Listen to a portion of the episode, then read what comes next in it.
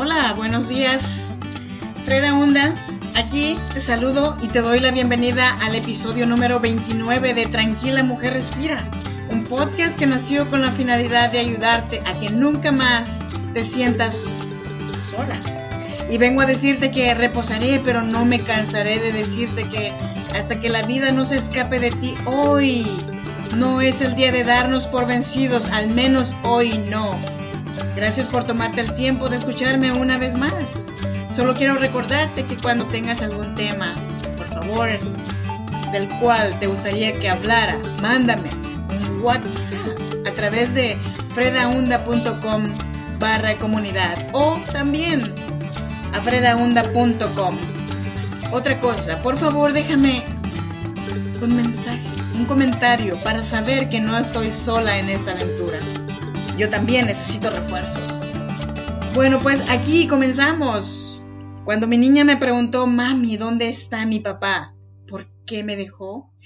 Es un trago amargo que aún me cuesta trabajo pasar después de tantos años. Mi hija tenía seis años solamente cuando me preguntó por su papá. Me quedé muda por unos segundos y luego contesto, mamita, tu papá tenía mucho trabajo y no pudo encontrar el tiempo para estar contigo, pero él te quiere. Pero yo te adoro, le dije, y por eso te voy a comer a besos. Le decía yo esto mientras me pasaba un trago amargo en mi garganta. ¿Cómo le digo a mi hija estas palabras que nosotras las madres solteras sabemos que cuestan tanto explicar? Cuando ellos preguntan ¿dónde está mi papá?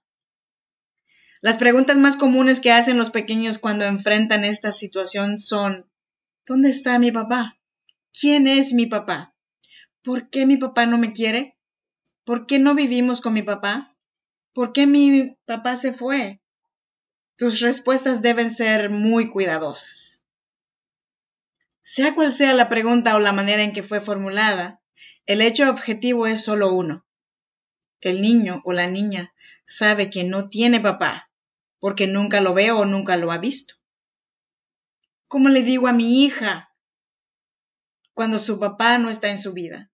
Te traje estos cinco, estas cinco sugerencias que a lo mejor te pueden ayudar.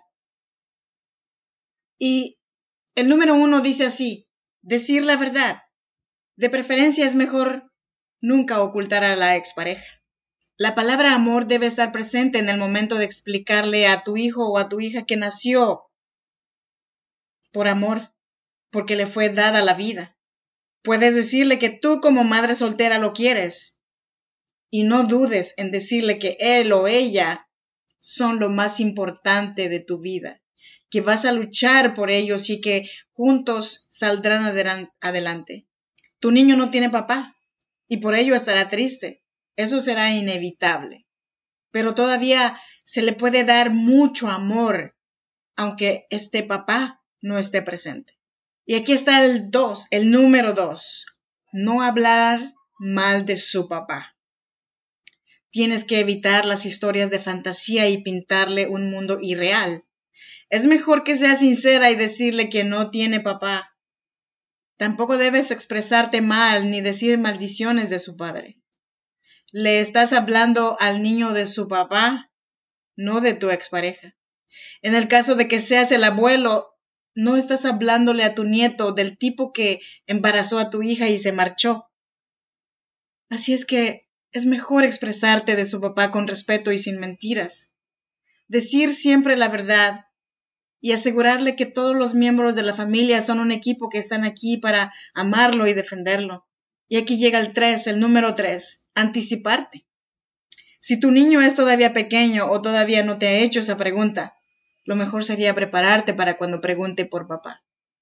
A la hora de responder, se le puede explicar que ese papá, por diferentes motivos, no supo o por las distintas circunstancias no pudo estar presente. Y el número cuatro dice así, mejora la imagen del padre. Parece difícil, pero hay que poner en primer lugar los sentimientos de nuestros niños. Un pequeño que tiene una imagen saludable de su padre se sentirá seguro, pero si tienen una imagen de un padre que nunca lo amó, el niño crecerá sintiéndose inseguro, desprotegido y sin derecho a ser amado. Entonces, evita mentirles. Y aquí llegamos al final con el número 5. Si el papá pasa de vez en cuando. El divorcio no significa la separación entre padre e hijo. El divorcio o separación de los padres no debería impedir por ninguna razón el continuo enriquecimiento del lazo padre e hijo. Los niños crecen mejor y más felices si se les permite nutrir su relación con sus padres. Déjame te comparto que cuando el padre de mi hija y yo terminamos, nunca le negué sus visitas. Él fue el que decidió alejarse. Al principio me daba 120 pesos y llegó un día en que me dijo que ya no podía darme esa cantidad porque tenía otros gastos. Después supe que empezó a ahorrar para su boda y por eso ya no le alcanzaba ni para su hija. Y me dijo, ¿me dejarás ver a mi hija sin que yo te pueda dar el gasto? Y le dije que no, porque tu hija necesita comida y calzado y si tú no vas a ayudar en eso es mejor que te hagas a un lado. Y así lo hizo. El caso es de que yo nunca lo escondí, nunca escondí a mi hija de él, nunca me mudé de ciudad, o cosas por el estilo. Él podía regresar y ver a su hija siempre y cuando estuviera dispuesto a aportar, y él decidió no buscarla más. Entonces llegó un día en que mi niña y yo íbamos a tomar el bus y de repente lo miro en la fila a él, a su papá. Mi pequeña dejó de verlo cuando tenía solamente dos años. Ahora ella ya tenía seis. Ya me había hecho un par de preguntas acerca de su papá y le pregunté a ella, ¿realmente quieres conocer a tu papá? Y ella dijo que sí.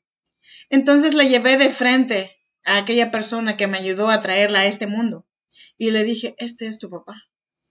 Yo creí que lo iba a abrazar o iba a estar feliz, pero la reacción de ella fue diferente. Él la quiso abrazar, pero ella lo rechazó. Entonces él le dijo, no tengas miedo, yo soy tu papá. Y lo volvió a rechazar. No sé si fue un gusto que sentí cuando lo rechazó, porque siempre he pensado que él no merece nada de mi hija, ni siquiera un abrazo.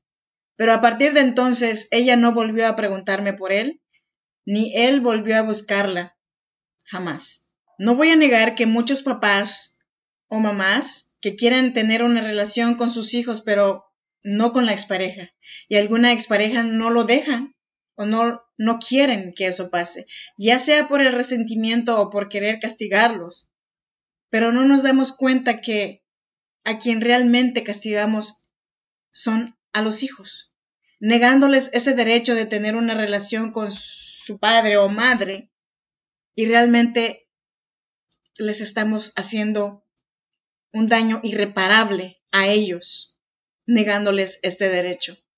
Encontré una entrevista con el Papa Francisco en el Internet cuando grababa una audiencia vía satélite con estudiantes fieles y voluntarios en Estados Unidos.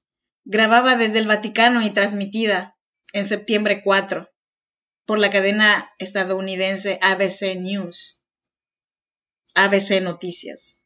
El Papa escuchó con atención el testimonio de una mujer, madre de dos hijas, que han vivido en un refugio para las personas sin hogar, pero ahora se les ha concedido una casa. No ha sido difícil para mí, he cometido muchos errores, como persona y como madre. Varias veces me he sentido culpable y avergonzada, pero sigo intentándolo todos los días.